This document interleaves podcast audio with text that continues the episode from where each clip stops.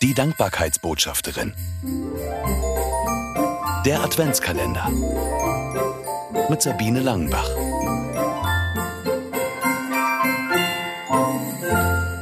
Weihnachtstüten. Ich kann mir gar nicht mehr vorstellen, Heiligabend zu Hause zu verbringen, sagt Peter Osterkamp. Er ist seit mehr als 30 Jahren am 24. Dezember bis tief in die Nacht unterwegs, um Überlebenstüten zu verteilen.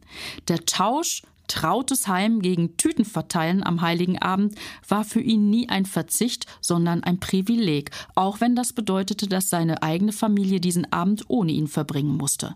Gefeiert wurde dann eben am ersten Weihnachtstag.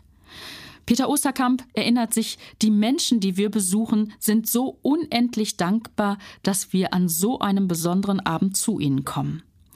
Ein Team von zehn ehrenamtlichen Mitarbeitern geht zu Obdachlosen, Familien, die unter der Armutsgrenze leben, und zu Flüchtlingen.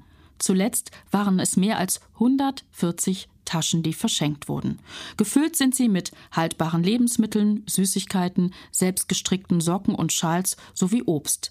Geld und Sachspenden machen das Jahr für Jahr möglich.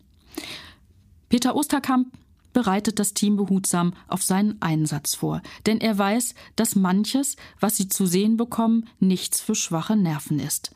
Verängstigte Kinder, Wunden, die nicht ärztlich versorgt wurden, verwahrloste Menschen. Peter Osterkamp sagt, gerade für sie ist Jesus doch auf die Welt gekommen.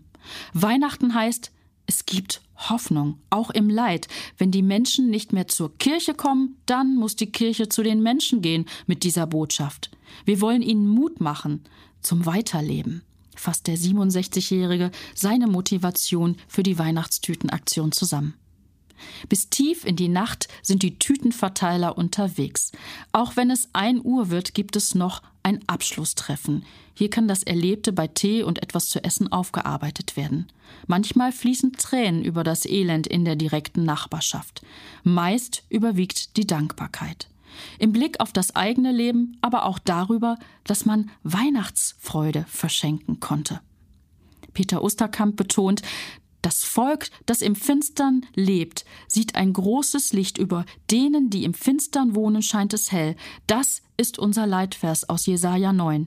Wir freuen uns jedes Jahr aufs Neue, dass wir mit unseren Weihnachtstüten wenigstens einigen Menschen in unserer Region etwas von diesem Licht bringen können.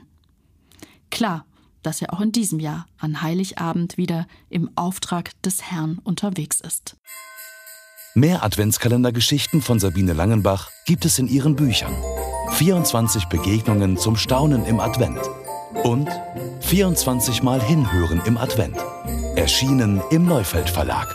Erhältlich überall, wo es Bücher gibt.